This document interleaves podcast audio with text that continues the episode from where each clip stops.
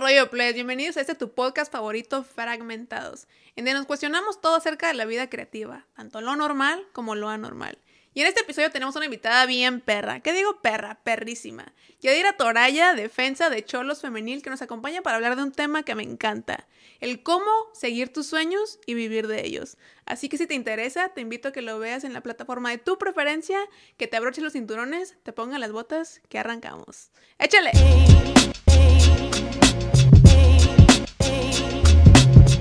Qué onda, Toraya, ¿cómo estás? Muy bien, gracias por invitarme hoy. No, gracias a ti. Estoy muy emocionada porque yo trabajé tres años en Cholos. Entonces me tocó, estaba en diseño gráfico. Me tocó siempre seleccionar tus fotos, recortar el diseño, los wallpapers. Y hoy te tengo por acá para conocerte como persona. Bueno, para iniciar, eh, quisiera preguntarte algo que me interesa muchísimo, que es, ¿en qué momento decidiste que el fútbol era esa meta que tú querías cumplir, no? Te lo digo porque mucha gente por acá es de la industria creativa y quieren cumplir su sueño como fotógrafos, como diseñadores y tú como futbolista. Entonces, ¿en qué momento dijiste el fútbol lo tengo que cumplir como mi meta? Eh, pues honestamente yo me di cuenta que tenía mucho futuro en el fútbol cuando tenía unos 14 años. Estaba en la prepa y era mi tercer año, segundo, casi sí, casi terminado el segundo año. Y me empezaron a llegar, este, me empezó a llegar correo de universidades ofreciéndome visitar las escuelas y con posibilidad de darme una beca para jugar fútbol. En ese tiempo, como yo crecí en un barrio muy chiquito, mis papás eran... Oxnard, California, ¿eh? Aunque es más tijuanense que yo. y sí. Eh, entonces, este, pues mis papás nunca fueron como de la escuela, de con que yo me graduaba de la prepa, con eso estaban felices a trabajar. Entonces, ellos no estaban muy educados en esa parte de que, pues, de las oportunidades que el fútbol me podía traer.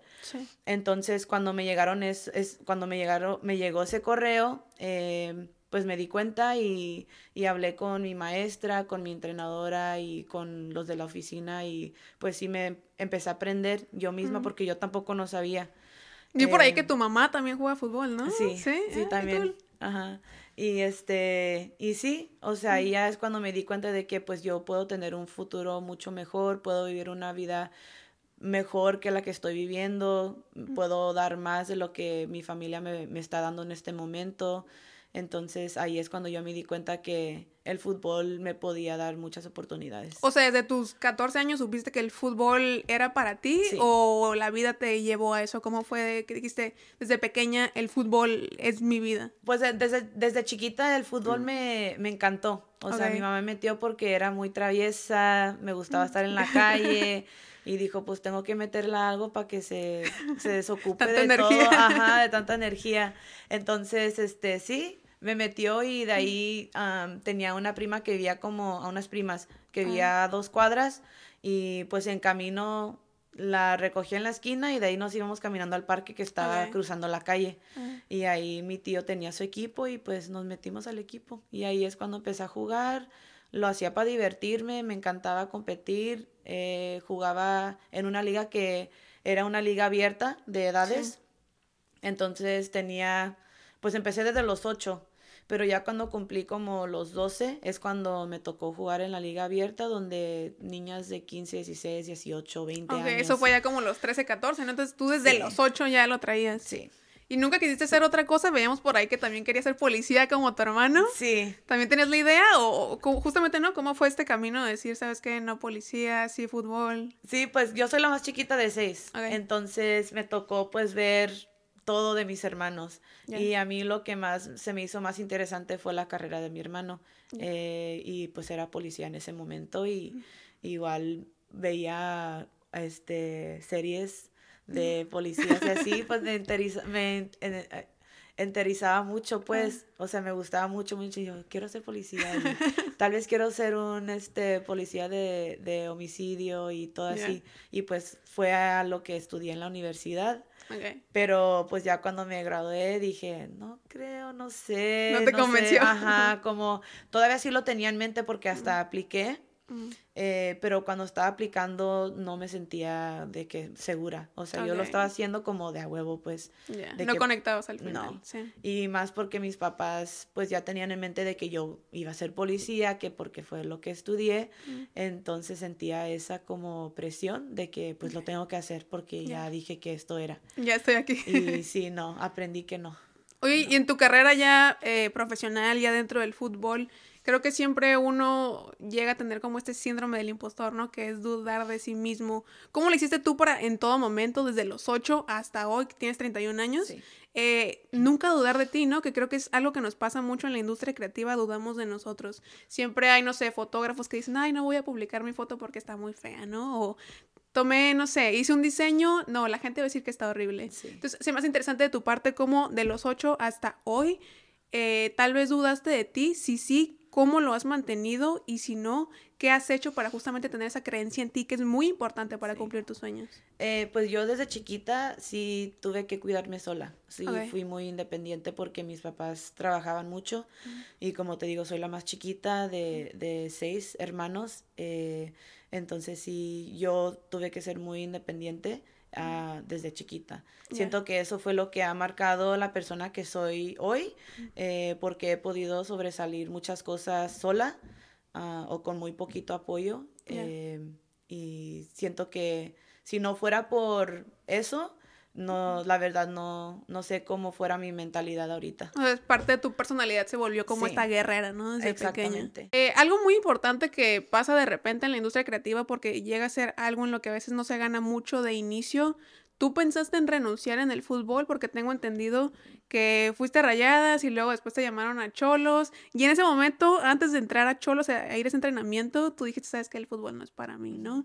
Entonces, en, en esa soga, en esa línea que dices, cambio totalmente de rubro, me quedo en el fútbol. ¿Qué sentiste a nivel emocional, que a veces nos pasa mucho en la industria creativa, decir, sabes que ya no voy a continuar con mi sueño, igual y me dedico a otra cosa porque ni modo, ¿no? Esto no fue para ti. Tú estuviste ahí, dijiste, vamos al entrenamiento y ya fue toda una carrera, ¿no? Profesional de fútbol. Sí, pues justamente ya había parado de jugar dos veces. Ok.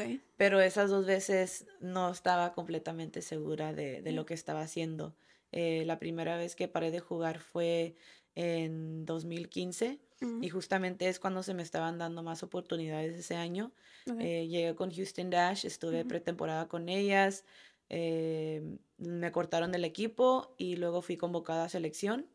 Em, estuve tres semanas antes del Mundial, me habían comentado que iba a ir a Panamericanos después, seguí entrenando, me enteré por Twitter que no iba a ir porque salió la lista y justamente me quebró el corazón. O sea, nunca había pasado por algo así. Fue la primera vez que, que realmente paré de jugar fútbol.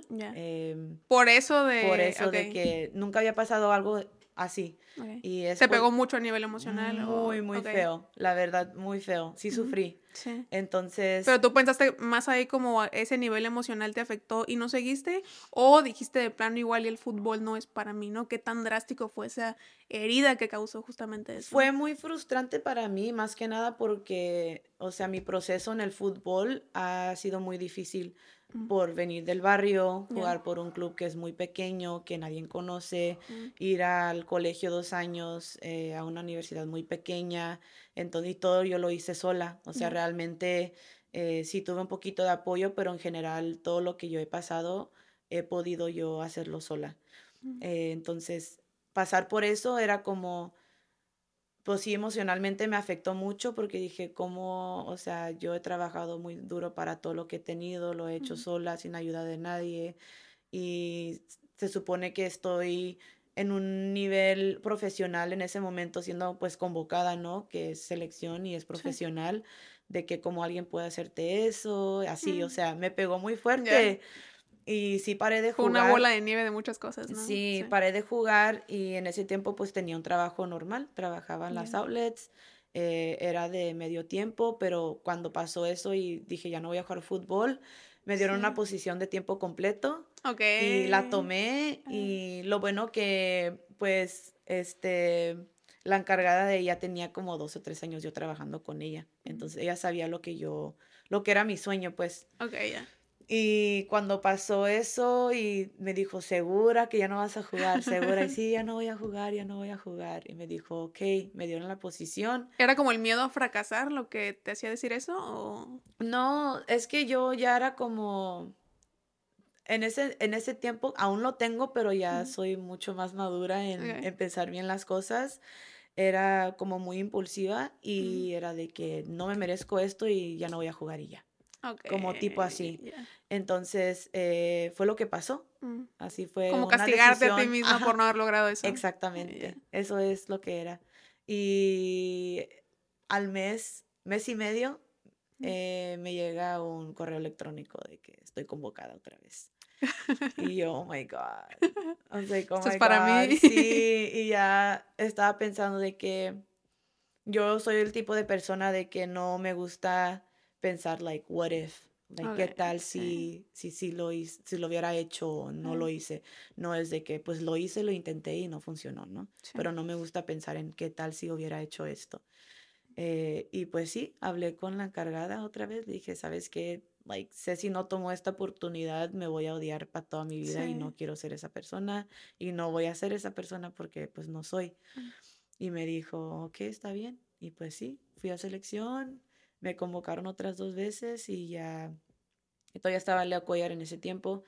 Eh, y pues no hice, no me convocaron para preolímpicos y pues ya después de preolímpicos es cuando él se salió de selección. Ajá.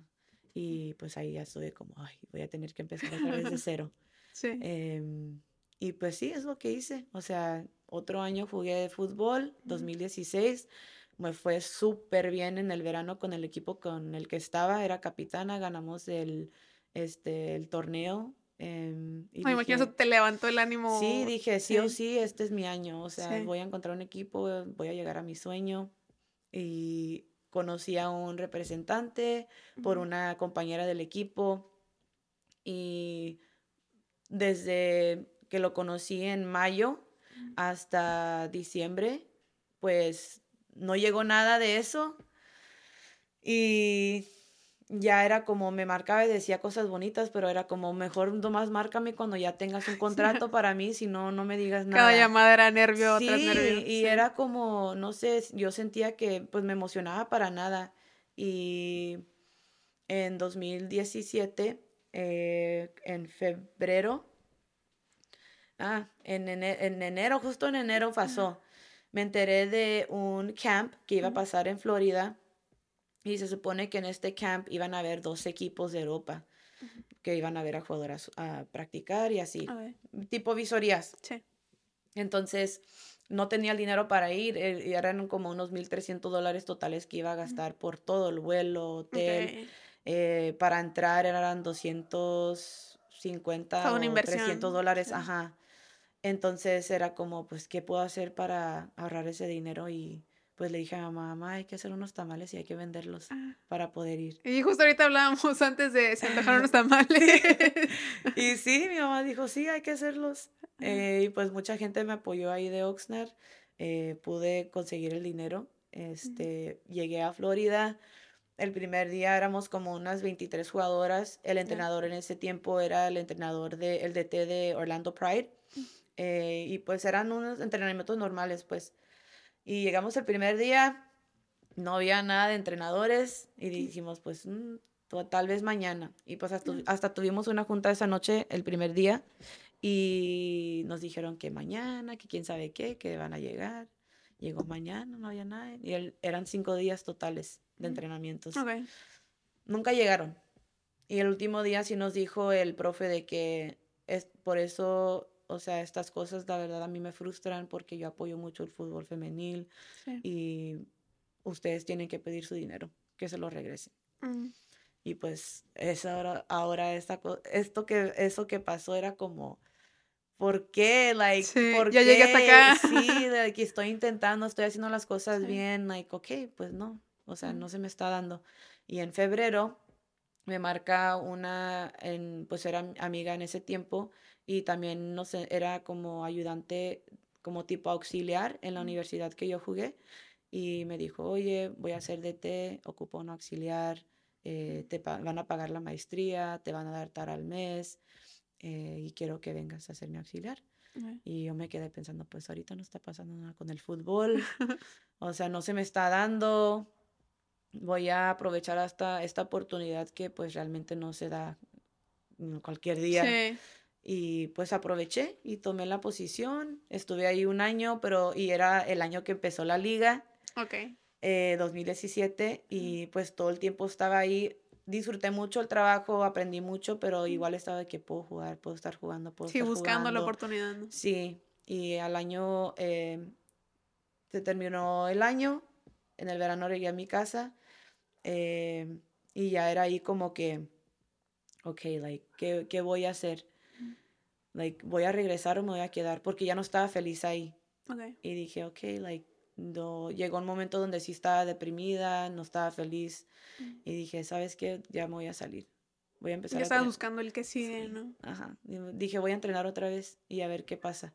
Un, un año más de semiprofesional mm. y ya darme una fecha, si pasa, perfecto, si no, pues mínimo ya. Lo intenté. Puedo decir que yo hice todo en mi poder para, para lograr mi sueño y pues se me dio, se me dio, si no, y pues no. Y pues es lo que hice. Pero sí, dos veces ya había parado de jugar fútbol. De, aquí quiero retomar algo muy importante que siento que en lo que es el emprendimiento, seguir tus sueños, se romantiza mucho el hecho de, ay, vamos a vivir la experiencia de cumplir el sueño, ¿no? Pero hay un tema económico detrás muy importante que ahorita tú lo comentabas y creo que cualquiera que quiere cumplir un sueño o incluso estudiar, ¿no? Lo que sea, siempre hay un esfuerzo económico que a veces no se habla tanto tal vez en redes sociales cuando se dice mucho de emprende, inicia, haz tu proyecto, ¿no? Vive de tu creatividad, del fútbol. Hay todo un detrás económico que hay que tener en cuenta. Tengo entendido que de pequeña te preguntabas, ¿no? ¿Por qué mis papás no me vienen a ver? Y el tema de que estaban trabajando, ¿no? Entonces, ¿a ti qué tanto te afectó? Más bien, eh, tomaste en consideración la parte económica para poder seguir este sueño, que digo, al final valió la pena, estás acá, pero económicamente, ¿cómo tú consideraste esto para cumplir tu sueño? Pues igual así como mis papás nunca eran que me daban. Era de que si quieres algo, ponte a limpiar, lava el coche, siempre lo que sea, si quería unas papas, hasta unos chetos, era de que tenía que hacer algo, tenía que trabajar para que me lo dieran.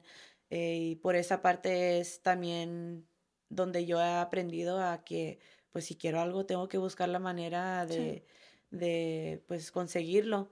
Y justamente cuando estábamos viendo los, tamal, los tamales, mucha gente nomás quería donar dinero. O que haz un GoFundMe. Dije, es que yo no quiero nomás recibir, like, quiero darles algo. Y ya me decían de que no, tranquila, no te preocupes. Y pues sí me daba mucha pena porque no me gusta nomás recibir así. Sí. Eh, sí, como la cultura que tenías del vender o hacer algo, ¿no? Para el dinero. Ajá. Eh, y pues siento que por esa parte es, es por la razón de que, o sea, buscaba por dónde conseguir el dinero. Ahorita mencionabas algo muy interesante que era el darte la oportunidad a ti misma de de nuevo regresar al fútbol, ¿no? Cuando ya estabas en las outlets y dijiste, me doy la oportunidad porque si no me voy a culpar a mí misma de no haber hecho esto. ¿Qué tan fuerte fue esa parte para ti? Porque siento que hay mucha gente que tiene el miedo de me doy la oportunidad o no de comprobarme que sí puedo vivir de esto, ¿no? Que de nuevo hay todo un esfuerzo de salud mental, económico, pero para ti, ¿cómo fue el hecho? Ese momento específico, ¿no? De decir, vale la pena darme la oportunidad y comprobarme que si sí o que si no, yo me di la oportunidad. Sí, no, pues honestamente yo pensé en cualquier trabajo, cuando regrese va a estar aquí. Okay. O sea, yo sé que voy a, voy a poder conseguir cualquier trabajo que yo quiera. Mi sueño no. Y por eso te fuiste. Te Dije, mínimo, o sea, yo voy a poder despertarme un día y decir, pues lo intenté. Y en ese momento de la duda, eh, ya cuando diste el paso, pero aún si tienes la duda de se va a hacer, no se va a hacer, ¿tienes algún ritual o algo para ti misma cuando temes en el qué va a pasar, en el va a funcionar, como esto de Florida? ¿Hay algo que tú hagas, ya sea, no sé, digamos, antes de un juego o igual ya de manera personal, para cuando tienes la duda de, de creer en ti? Después de todo lo que he pasado, honestamente, mm. todo pasa por algo. Eso es lo primero que yo me digo. Todo pasa por algo, si es positivo o negativo, y más que nada cuando es negativo. Y pues justamente todo lo que yo he pasado ha sido por algo. O sea, por eso estoy aquí. Eh, entonces, para mí es lo, lo primero que pienso. Eh, busco lo positivo en lo negativo. Eh, porque sí he tenido momentos donde me, me, me he enfocado mucho en, en lo negativo y veo cómo mentalmente me afecta. Y pues obviamente está en cada uno en buscar eso positivo, porque tú, lo más importante después de algo así es cómo respondes. Y es de que te da el bajón y te quedas ahí o sigues adelante. La perspectiva que tienes, ¿no? el problema. Sí. Creo en Cholos está Moni, ¿no? Con ustedes. Sí. Eh, sí.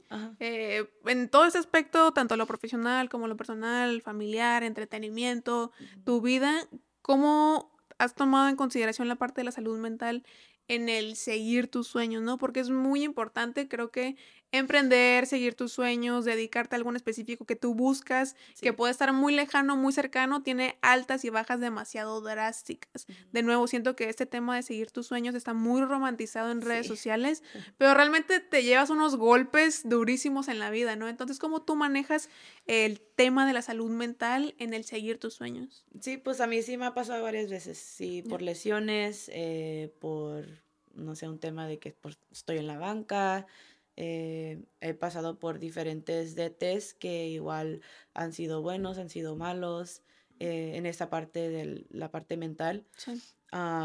y yo siento que la verdad, en estos últimos cuatro años que he estado con Cholos, he aprendido más de mí que cualquier otro momento en mi vida el reto, ¿no? Te ha hecho aprender de ti, que es muy importante para realmente saber cómo uno enfrenta las situaciones, como decías, ¿no? Que me pasa esto, ¿cómo voy a responder? Y eso se da a través de la salud mental. Y creo que un concepto muy importante aquí es la valentía, porque seguir tus sueños y volverlos, dejar de que sean sueños y volverlos tu realidad, que es algo que tú ya hiciste, requiere valentía. Entonces, e, en todo este proceso, ¿qué momento crees? que ha sido lo más valiente, que dijiste gracias Yadira por ser tan valiente y haber hecho esto. Ay, es que sí tengo unos pocos, la verdad. Eh, el primero fue cuando llegué a selección. Eh, me tocó viajar a Estados Unidos para jugar contra Canadá y Estados Unidos. No me tocó jugar, pero estuve con el equipo en la banca. Y no me, no me pegó que estaba ahí hasta que llegamos al estadio. O sea, estuve tres semanas con el equipo y en esas tres semanas, o sea, lo disfruté, hice lo que tenía que hacer, pero... No habías procesado. No, todavía no, hasta que llegamos al estadio y llegamos y empecé a llorar en el camión ah. y estaba como, no mames, estoy aquí, real estoy aquí, yo, muy bien, Yadira, muy bien, todo lo que has pasado. Sobre todo como la niña chiquita, ¿no? Todo lo que logró para llegar a ese momento. Es que mira, cuando yo estaba en la prepa ya me habían invitado a ir a concentración. Entonces, eh, mis papás no me dejaron ir, que por la escuela y así. Le dije, ay, ahora sí les importa la escuela. bueno, pues, de todos modos, un día voy a regresar. Eso yo me lo dije solita. Un día voy a regresar. No pasa nada. voy a terminar. Voy a terminar la escuela, voy a terminar la universidad y voy a regresar. Entonces, desde que me dije eso, fue a lo que yo seguía trabajando. Llegué a la uni, yo seguía pensando, selección, selección, selección, voy a regresar, voy a regresar, voy a intentar ser profesional, profesional. Y en cuanto terminé la uni, pues empecé a, a entrenar y justamente pues en, 2015, yo me gradué en 2013. En 2015, eh, en enero, eh, pues yo ya estaba buscando, mandando mensajes de que, oigan, a quién conocen en selección, quiero ir, no sé, que me den oportunidad. Yo empecé a buscar, no conocía a nadie. Creando el camino. Sí, y poco a poco, pues sí, unas personas dijeron, oh, déjame mandar mensaje y así. Pues el día antes de San Valentín, en Twitter, me metí en Twitter y había de que visorías en Los Ángeles. Ok. ¿what? ¿Por qué no me enteré de esto desde hace...? Porque es algo que ya se sabe, ¿no? Sí. X. Le mandé mensaje a mi, a mi jefa, voy a faltar el trabajo, voy a ir. Y pues... Y me arranco, sí. Y pues se logró, o sea, ese, ese año se logró eh, y eso fue, esa fue la primera vez que me sentí así de, un logro. Em, y luego la, la, segunda vez fue, pues cuando, honestamente, cuando firmé con Cholos, porque ya iba a parar de jugar fútbol porque me iba a graduar con mi maestría y e, eso era la razón por la que sí fui con rayadas, pero como muy da huevo, solo porque pues iban a pagar todo y todavía no iba a iniciar mi, mi trabajo nuevo con, al que ya había conseguido. Sí. que estabas en el me quedo acá o fútbol, sí, porque honestamente ya yo sentía que ya había intentado de todo. Y ya tengo 20, en ese tiempo ya tenía 20, 26 años, 26 años, 27 años, 26. Ay, ni recuerdo.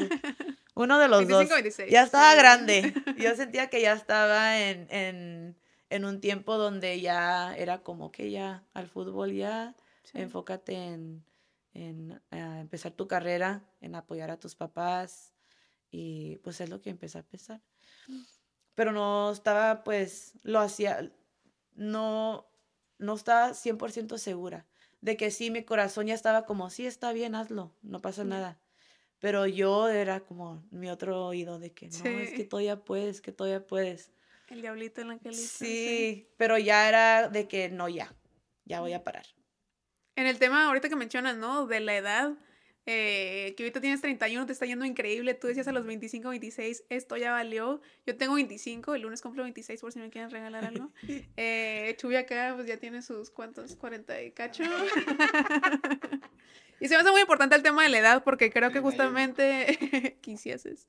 Entre los, yo creo que sí, ¿no? 24, 27, dices, ya no la hice, ya valió, ya no estoy donde debería. Y tú ahorita si sabes que no es cierto, ¿no? Qué bueno que me dio la oportunidad, se sufrió a los 25, 26, pero se logró. ¿Qué le dirías a todas esas personas que están dudando justamente por su edad y decir, ya no la armé? Pues yo les diría que si realmente es un sueño que quieren lograr, si este, están haciendo las cosas bien, que es algo que sí o sí se va a lograr, solo que tienen que ser muy pacientes. Es lo más importante porque uno piensa que porque le está pasando cosas malas o que no se le está dando que ya porque es lo que yo pensé y es por eso que yo paré esas dos veces, pero detrás de mi mente yo sabía que podría estar haciendo lo que yo siempre he soñado y pues justamente se me dio eh, y pasaron muchas señas de que aquí está tu sueño y yo decía que no y que no y que no y y pues hice caso y me puse a pensar bien las cosas y dije, pues no me he partido la madre por nada. O sea, ya ahorita... Y eran años de dedicarle al fútbol. Exactamente. Dije, ya está aquí tu oportunidad. No tenía compromisos, no tengo hijos, no tenía novio. Eh, ya tenía mi maestría, tenía muchas cosas. O sea, de que fácilmente si no me gustaba el fútbol, pues ya, me voy para mi casa y empiezo mi carrera. Eh, pero pues fue la mejor decisión que tomé.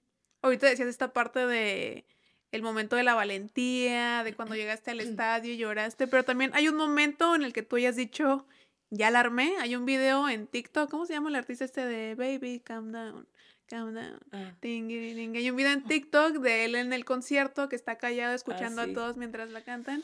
Y es como su cara de, ya la armé, ¿no? Llegué aquí. ¿Hay un momento para ti en específico que te pasó algo similar que dijiste, wow, ya la hice? Siempre que voy saliendo a la cancha. Sí. Ajá. Lo y más que nada en los partidos cuando vamos caminando. De salida. De salida. Sí, el momento de haber estado ahí, vivirlo, que es tu día a día. No sé si, tal vez hay videos, no sé si lo han notado, pero hay una foto. Hay una foto que recientemente salió.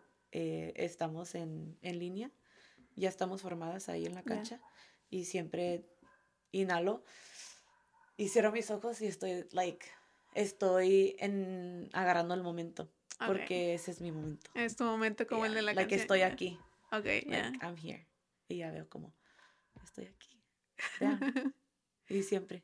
Me imagino es toda una perspectiva distinta justamente estar ahí parada viendo a todas las personas. Te digo, pues me ha tocado ver justamente de la parte acá de, de los asientos, pero la jugadora que está ahí, en este caso tú viendo a todas las personas que están para apoyarte, a de ser una sensación enorme, ¿no? ¿O qué se siente para ti justamente estar ahí para diciendo, estoy representando tal vez a toda una ciudad, a mucha gente que vive en otras partes y ya no es igual y solamente tu sueño particular, ¿no? Si cumpliendo a, eh, a través de ti, tal vez el sueño de niñas que te ven, que inspiran, que se toman fotos con ustedes. ¿Cómo se siente particularmente ya estar viviendo ese sueño que te ha costado muchos años? Pues se siente muy bonito, la verdad, porque se o sea, yo ya sabía desde que empecé mi carrera de fútbol en el colegio, en la universidad, eh, siendo de Oxnard, como te digo, es un barrio, pues yo viví en un barrio. Oxnard es muy chiquito y en ese tiempo futbolísticamente era muy pequeño. Ahorita ya es enorme y sé que hay miles de niñas eh, que pues quieren el mismo sueño que yo, que crecieron como yo y, y vienen de familias como la mía, de que mis papás trabajaron en el FIL por muchos años y tal vez ellas piensan que porque no tienen dinero, porque sus papás no las apoyan, porque pues están trabajando, lo que sea, de que tal vez se les hace el sueño muy lejos. Eh, entonces, eh, yo siempre que voy para mi casa intento visitar escuelas para compartir mi historia. Y pues sí, o sea, la verdad, cuando los niños me ven, les lucen las, las caritas de que, oh my God, es de Oxnard, sus papás también trabajaron en el FIL, es como, ajá, es como yo, y, estoy muy consciente de eso, y es por eso que, además que yo tengo mucho, le tengo mucho respeto al fútbol, y es por como hago mi trabajo todos los días, también pienso mucho en, en esas personas de que, eh, que sé que tengo que a mantener mi... Me tengo que mantener acá, a cómo me ven. Pues, y pues sí. Eh, ahorita que mencionas lo de esta parte de la niña, tú primero que creció bajo su sueño y también las niñas que hoy te ven, se me hace muy curioso porque, por ejemplo, en la secundaria donde yo estudié estaba Greta Espinosa y también estaba Nubia Ayala. Y me tocó verlas como, creo que son una generación más grande que yo. Entonces me tocó verlas como, ah, pues compañeras de secundaria y ahorita son todos monstruos, ¿no? También en el fútbol, eh, cada una a lo que se dedica. Se me hace muy importante esta parte de confiar en el proceso, en el crecimiento, en el quién fuiste, en el quién te puedes convertir. Y un punto muy importante aquí es la presión, ¿no? Como te comentaba en la industria creativa sucede mucho esto de no confiar en tu trabajo, ¿no? En tener miedo, en el, ¿sabes qué? Subo mi diseño, subo mi foto, van a decir que feo.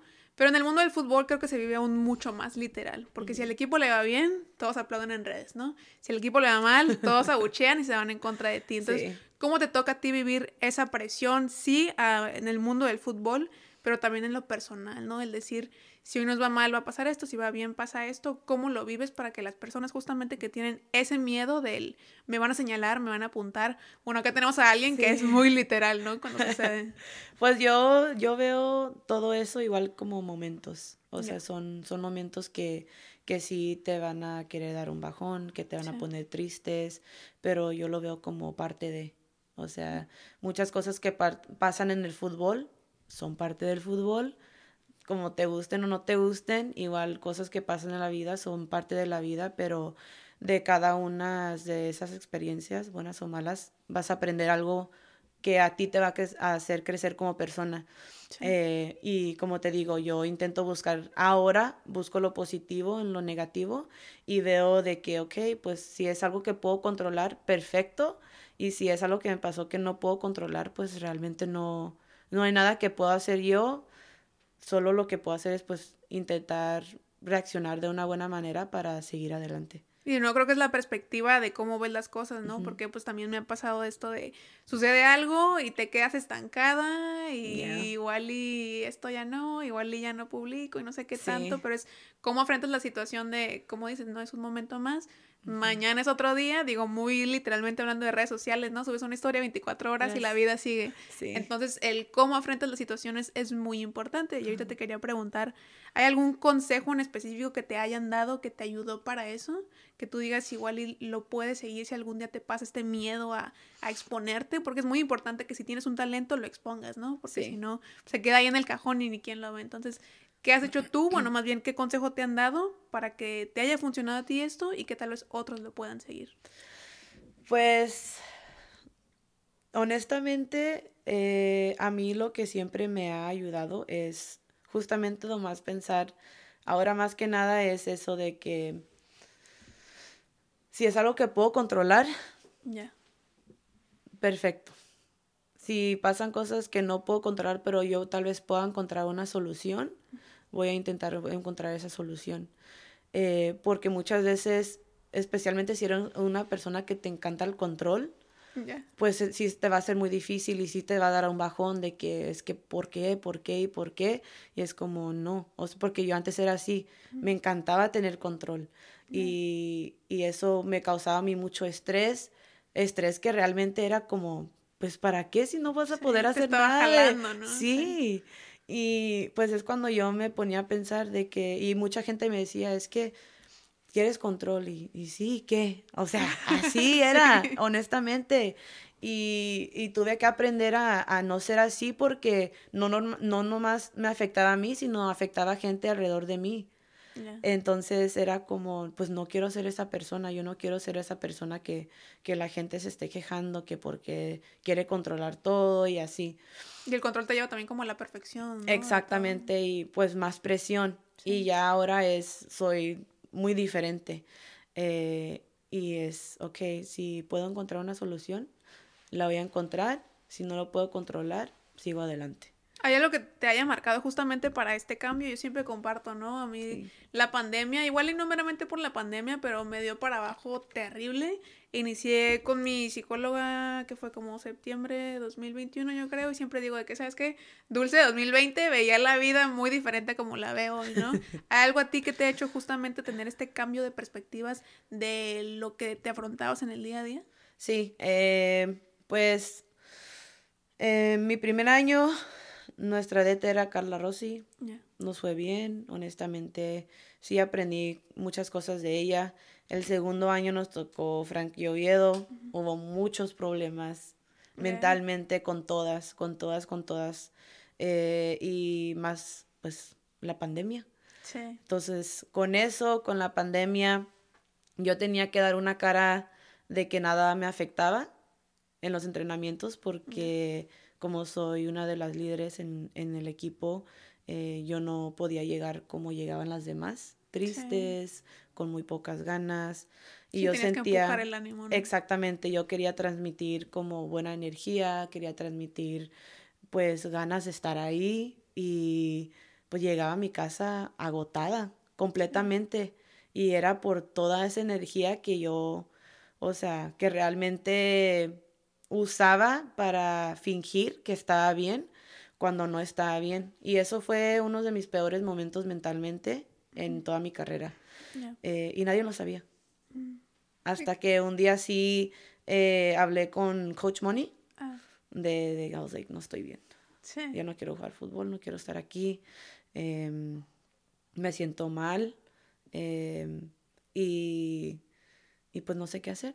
Le dije, y no me va, no me va terrible en mi vida. Mis papás están bien, mis hermanos están bien, yo estoy, tengo buena salud, mi cuerpo está bien, eh, tengo a mi perro, mis hermanos, mis sobrinos, todos estamos bien. Tengo mi casa, tengo comida, tengo un carro, tengo todo lo que necesito, estoy, yo me siento tranquila. Dije, pero mentalmente estando aquí, odio, odio. Digo, y todos los días estoy fingiendo que estoy bien y que me gusta estar aquí. Dije, pero no, no me gusta estar aquí. Y se volvió más desgastante, me imagino, ¿no? Mostrar lo contrario y por dentro ser otra cosa. Ese año fue el año que más siestas tomé. Ok. Y era por eh, tanto estrés y por tan agotada que llegaba de los entrenamientos. Sí. Pero era todo mental. O sea, todo muy mental, estuve mal, muy mal. Eh, y pues de esa parte, eh, pues sí, yo, yo, yo reconocí que estaba en un estado mental, o sea, ya, donde ya era como muy feo. Y, y, pues es cuando decidí hablar con Moni, porque si no hablo con ella, no sé, honestamente. La importancia, ¿no? De pedir ayuda cuando uno está así. Sí, pero ya después de ahí fue, o sea, fui aprendiendo mucho de mí. Fui aprendiendo mucho de mí. Te llevó a crecimiento. Exactamente. Y pues ya después que se fue Frankie, eh, llegó Fabi y este, pasé cosas con ella, pero ya era como, ahí es donde empecé a aprender porque cosas que pasé con ella, pasé con Frankie muy similar y pues yo ya, yo ya sabía cómo, este, cómo tomarlas, pues como cómo poder, este, que no me afectaran. Y cómo recibirlo, ¿no? Ajá, cómo trabajar. Exactamente. Y sí tuve mis momentos donde sí exploté, pero eh, ya era como, yo aguanté mucho, aguanté mucho. Y justamente sí me acerqué con personas para platicar de lo que estaba pasando, que hicieron algo, pues obviamente no, porque sí llegué a, explotar. Eh, me castigaron. Eh, hubo como un mes que no jugué y se supone que no era por lo que pasó, pero yo sé que era por lo que pasó. Y dije, o sea, durante todo ese tiempo dije, ok, pues me toca, tengo que entrenarlo doble, tengo que estar preparada, porque si me toca, pues tengo que callarles la boca. Sí. Y yo soy muy así. Me gusta callar las bocas. ¿Qué signo zodiacal, por favor? Scorpio. Scorpio. Entiendo, entiendo. sí, yo soy de, de callar bocas, entonces es lo que hice. Y pues llegó Liguilla, me metieron y les callé la boca. Me encanta. Creo que la disciplina también es muy importante para llegar justamente tanto callar bocas como cumplir tus sueños, ¿no? De en qué momento la disciplina se volvió tu pan de cada día, porque creo que si uno quiere lograr lo que se propone, sí, igual y puedes tener el talento, sí, igual y puedes tener las puertas abiertas, pero si no hay una disciplina, una constancia, no sirve de nada, ¿no? Entonces, para ti la disciplina, ¿cómo se vive a nivel fútbol y a nivel persona? Eh, pues la disciplina para mí... Eh yo igual cuando tenía mis, cuando estaba trabajando en las outlets, eh, solo, solo jugaba los veranos. Durante la semana, si no estaba en temporada de fútbol, eh, jugaba como fútbol rápido, miércoles, los lunes, seis contra seis, pero realmente no tenía equipo. Nomás jugaba fútbol así, es como yo me mantenía como en ritmo. Eh, y los, esos días que no me tocaba fútbol, pues yo entrenaba sola o buscaba gente de que quieres entrenar.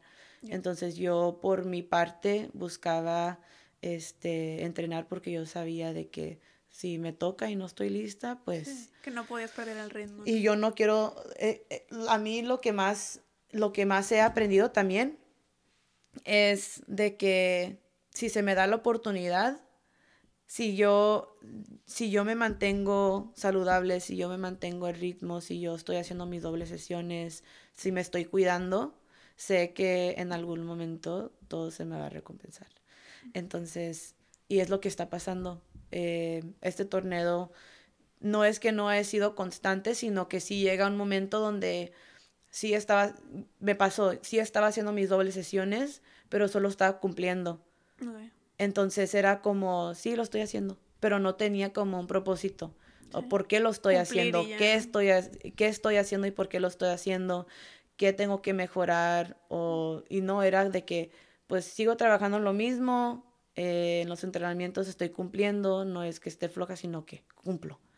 Y sí llegué en un momento donde pues sentía que no estaba mejorando y al inicio de este torneo, pues fue la razón por la que estaba en la banca. Eso ya después me lo dijo mi profe. Y le dije, cuando me lo dije, le dije sí. O sea, de alguna manera eso a mí me hizo, me hizo sentarme y reanalizar, ok, qué estoy haciendo, qué no estoy haciendo y qué tengo que mejorar, eh, qué son mis fortalezas y qué es algo que tengo que realmente mejorar para que me vaya mejor en la cancha. Sí. Y lo primero era como eh, mis aceleraciones. Mm. Eso era lo primero de que yo sabía que tenía que mejorar. Y me comuniqué con Rico. Y eso que ya tenía trabajando desde el torneo pasado con Rico, le dije, ok, like, tenemos que cambiar algo en mis entrenamientos. Dije, tengo que mejorar esto. dijo, ok, está bien. Ya estabas ubicando lo que había que trabajar. Y aunque, o sea, eso de lo que yo estuve en la banca, nunca me acerqué a mi profe a preguntarle. Yo, mm. así y a mm. trabajar. Y, este, pues es lo que hice. Y sí es lo que me dijo. Habló conmigo hace unas semanas y me dijo, empezaste lenta este torneo, por eso estabas en la banca. Pero tú calladita, trabajaste, mejoraste y por eso estás donde estás. Y le dije, sí, es exactamente lo que hice. y es exactamente lo que sabía que iba a pasar. Solo era de que yo tenía que reanalizar todo lo que estaba haciendo y no haciendo para poder enfocarme en, eh, y hacer todo con un propósito de llegar a algo, no nomás para cumplir. Y con esta nueva disciplina que, que, tienes, que sabes ya el cómo trabajarla, el, cuando te falta y hay que retomarla, y también con esta nueva manera de ver tal vez los problemas o la perspectiva, ¿no? Hablando de salud mental, ¿qué nuevas metas tienes ahora, ¿no? Porque digamos que la meta principal, que era vivir del fútbol, ya está hoy. Entonces, con esta nueva perspectiva que tienes ya, eh, ¿qué nueva meta tienes ahora, ¿no? Sabemos creo que profesionalmente buscas ser DT en algún punto y también personalmente qué quieres lograr. Pues ahorita, ahorita que sigo en el fútbol, honestamente he, mejorado en muchas cosas eh, por parte del fútbol y esas mejoras me han motivado para seguir haciendo lo que estoy haciendo, para seguir mejorando hasta más y llegar a selección. Eso es ahorita, o sea, obviamente quiero llegar a liguilla, ganar un campeonato con Cholos, pero aparte, afuera de eso, es ser convocada. Y siento que si sigo como estoy y sigo mejorando, se me va a dar. O sea, nomás es de ser paciente. Y, eh, por ello. y después del fútbol, sí pienso seguir trabajando en el fútbol. Ahorita sí estoy tomando los cursos de Endit para hacer DT. Eh, no sé si aquí en México, no sé si en el otro lado. Honestamente sé que tengo muchas opciones, sé que tengo opciones aquí en el club también, eh, pero todo, va a todo dependerá en, en, cómo esté en ese momento y, y que sea la mejor oportunidad. Y hablando de oportunidades, siempre en el mexicano está esta idea de todo se cumple en Estados Unidos, ¿no? Y en tu caso es Oxnard, California, cumpliéndolo en México. ¿Cómo se vive en la perspectiva contraria de decir los sueños sí se cumplen también en México? Pues yo honestamente sí pienso vivir en Tijuana. No me pienso ir. y si vivo aquí, tal vez busque trabajo en San Diego, no sé. Honestamente, son, es una opción que tengo. Sí puedo quedarme aquí en Tijuana, trabajar en San Diego. Hasta tenías una cuenta de comida y todo. La tengo todavía, sí. Y Conoces más lugares que nosotros. Entonces, a mí, yo amo, yo amo, amo Tijuana, amo vivir en México, amo el ambiente. Cuando estoy en el otro lado, extraño estar acá. Es, es un vibe muy diferente, la, la verdad. Y igual mis papás me han dicho, ¿tú ya no vas a regresar? dije, no. Mm, perdónenme, pero es, yo estoy, soy muy feliz. Y me ven mis papás y lo saben, lo saben que acá estoy muy feliz. Pero sí, este, para mí, honestamente, en Estados Unidos se pueden lograr muchas cosas, también aquí en México, pero para mí lo más importante es que uno esté feliz con sí mismo. Sí, más allá de lugares que lo estés cumpliendo. Sí, y honestamente cuando yo voy a mi casa veo que todos, todos, todos trabajan o viven para trabajar nada más. Sí. Porque, pues no sé, siento que número uno es muy caro. Número dos, siento que es el estilo de vida que mucha gente piensa que tiene que ser así. Y no, no tiene que ser así. Honestamente, no es que yo gane mucho dinero ni poco tampoco, pero gano suficiente para estar feliz. Tengo un depa, tengo mi coche, mi cama, o sea, no necesito, ocupo muchas cosas eh, y estoy feliz con lo que tengo. No es que esté conforme, sino que estoy feliz nada más. Quiero más, quiero más, quiero, yo quiero abrir un local aquí en Tijuana quiero, o sea, quiero muchas cosas así como para mi futuro, pero yo no pienso ser millonaria ni nada, o sea, yo más quiero ser feliz y quiero estar tranquila con lo que tengo y, y así es como yo veo esa parte de económica, pues de sí. se puede en México y sí se puede en Estados Unidos, pero tienes que tener una buena mentalidad para saber, ok, like, ¿estoy feliz yo? O nomás estoy viviendo para trabajar.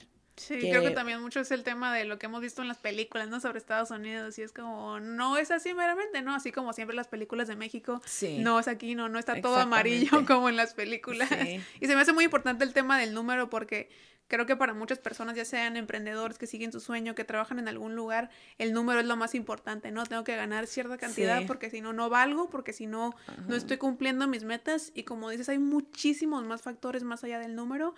Obviamente, pues con cinco pesos tampoco es que te estemos diciendo se puede vivir, ¿no? Pero sí, sí se puede poner, hacer un balance realmente en lo que hace feliz a uno y no es nada más poner el número en medio, ¿no? Tener muchos seres en el banco no te va a dar la felicidad precisamente. Sí, igual mis hermanos me dicen, todos mis hermanos me han dicho de que, una hermana específicamente me dice de que yo, yo quisiera ser como tú cuando era niña y decirles a mis papás que no. O sea, porque ella quiso hacer muchas cosas y pues no, les hizo caso a mis papás de que a trabajar. Y la otra hermana de que tú, tú sigues haciendo lo que estás haciendo, neta.